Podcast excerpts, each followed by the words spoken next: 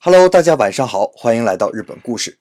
今天呢，我们用了一个网络流行体，东京大学的教授给乌鸦写了一张纸条，结果怎么样呢？哎，你肯定会觉得呀，现在这专家和教授那真是吃饱了撑的没事干啊。可是你想啊，这是东京大学的教授呀。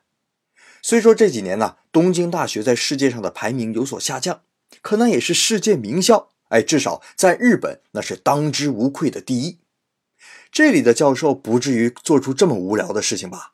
哎，那你肯定不禁要问呐，乌鸦也不识字，那给他们写字条干什么？写的又是什么内容呢？哎，别着急，且听我慢慢道来。故事啊，发生在日本一个不起眼的小镇。日本东北地区的岩手县有一个大垂町，在大垂町的海边呢，有一个破破烂烂的小建筑。哎，别看建筑破烂啊，名气可大着呢。这是东京大学大气海洋研究所国际沿岸海洋研究中心。哎呀，我大学时候啊是学海洋环境专业的。这个小小的研究所，在那个时候，那就是我们心中的圣地呀。研究所呢，在三一一东日本大震灾中也被海啸侵袭。那海啸过后啊，只把三楼装修了一下，一楼、二楼呢就变成了储藏室。三年前，这里面来了一群不速之客。最开始的时候啊，动物行动学教授佐藤克文教授啊，只发现窗户还有楼外面的管道有破损。那当时也没太在意，可是后来呀，发现墙壁外面有隔热层露了出来，没几天啊，隔热层就被什么东西抓得破破烂烂的。紧接着呀，又在一楼走廊里发现了黑色的羽毛，二楼阳台上发现了大量的鸟类粪便。哎呦，这佐藤教授知道坏喽，一群乌鸦把研究所当成聚会地点，定期开 party。还把隔热层、窗户纸什么的拿去做窝了。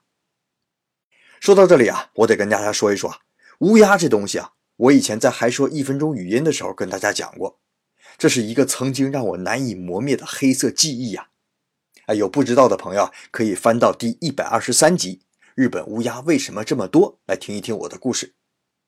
这群小黑祖宗那是走到哪儿就怨声载道啊。目前呢，日本乌鸦的破坏点。主要是第一粮食，第二公共设施，第三普通生活。说粮食啊，二零一五年乌鸦破坏的粮食总量达到了一万四千七百多吨，损害金额达到了十六亿五千万日元啊。那公共设施也是，比如啊，福冈最有名的棒球场雅虎圆顶棒球场，没有活动的时候啊，那就到处是乌鸦，落在电线上，落在灯上，还到处是鸟粪。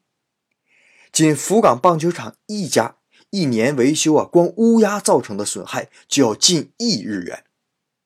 甚至有的乌鸦玩石头，叼着石头飞起来，然后把石头啪的一扔，石头砸在车上啊，砸上就是一个坑啊。这是砸车上，那要是砸到人呢？我现在呀，真是庆幸当初砸到我的不是石头，而是乌鸦的那个什么啊。那第三个呀，就是影响到人们的生活。我曾经凌晨五六点钟路过东京的歌舞伎町和新宿，啊，别问我为什么路过啊，我干正事儿。那个时候啊，正是这两个地方人最少的时候。哎呀，清冷的街道上，乌鸦翻弄着垃圾，一蹦一蹦的，弄得满地都是。哎，看到这一幕啊，你真想不到日本还有这么脏的一面。那说到这儿啊，你就可以想象到。东大大气海洋研究所的佐藤教授，当意识到乌鸦进入到自己办公楼的时候，那个心情吧，那基本上就是崩溃了。之后啊，又不断有研究人员向他吐槽，这个乌鸦呀，把什么器材弄脏了，外面的垃圾又被乌鸦叼走了，乌鸦的粪便呢，落在谁的车上、脑袋上了，等等。于是啊，佐藤教授决定向自己的老朋友，人称“乌鸦专家”的宇都宫大学教授竹田努求救。邮件发出去不一会儿，就收到了回信。哎，佐藤教授心说：“哎，你老小子挺闲呐！”打开邮件一看，内容啊，鼻子差点没气歪了。乌鸦专家给出的锦囊妙计是啊，你给乌鸦写个警告信呢。哎，佐藤教授心想：“你是泡我玩呢？”不过他也是真实在啊，反正死马当做活马医嘛。在二楼的窗口门口贴上了大大的纸条：“乌鸦侵入禁止。”哎，别说，还真神了！这警告一贴出来啊，乌鸦还真就少了，连续三年，一年比一年少。这佐藤啊，终于是按耐不住心中的好奇呀，趁着回东京大学出差的机会，路过宇都宫，把竹田叫了出来。俩人找了一个居酒屋，两杯扎啤下肚啊，竹田那是得意洋洋地说出了原因。原来啊，倒不是乌鸦真的识字，而是来往看到的警告的人呐，总是会不自觉地向天上看那么一眼。看的人越多，乌鸦感受到的危险信号就越强，所以自然而然就减少了。朱田教授突然脸色一变，说：“这些呀，都是治标不治本的办法。你们那个破楼啊，乱糟糟的东西太多了。乌鸦的视觉特别敏感，所以才对垃圾特别兴奋。这两年呢，日本的乌鸦灾害其实是有所减少的。那减少的理由呢，和治理垃圾密不可分。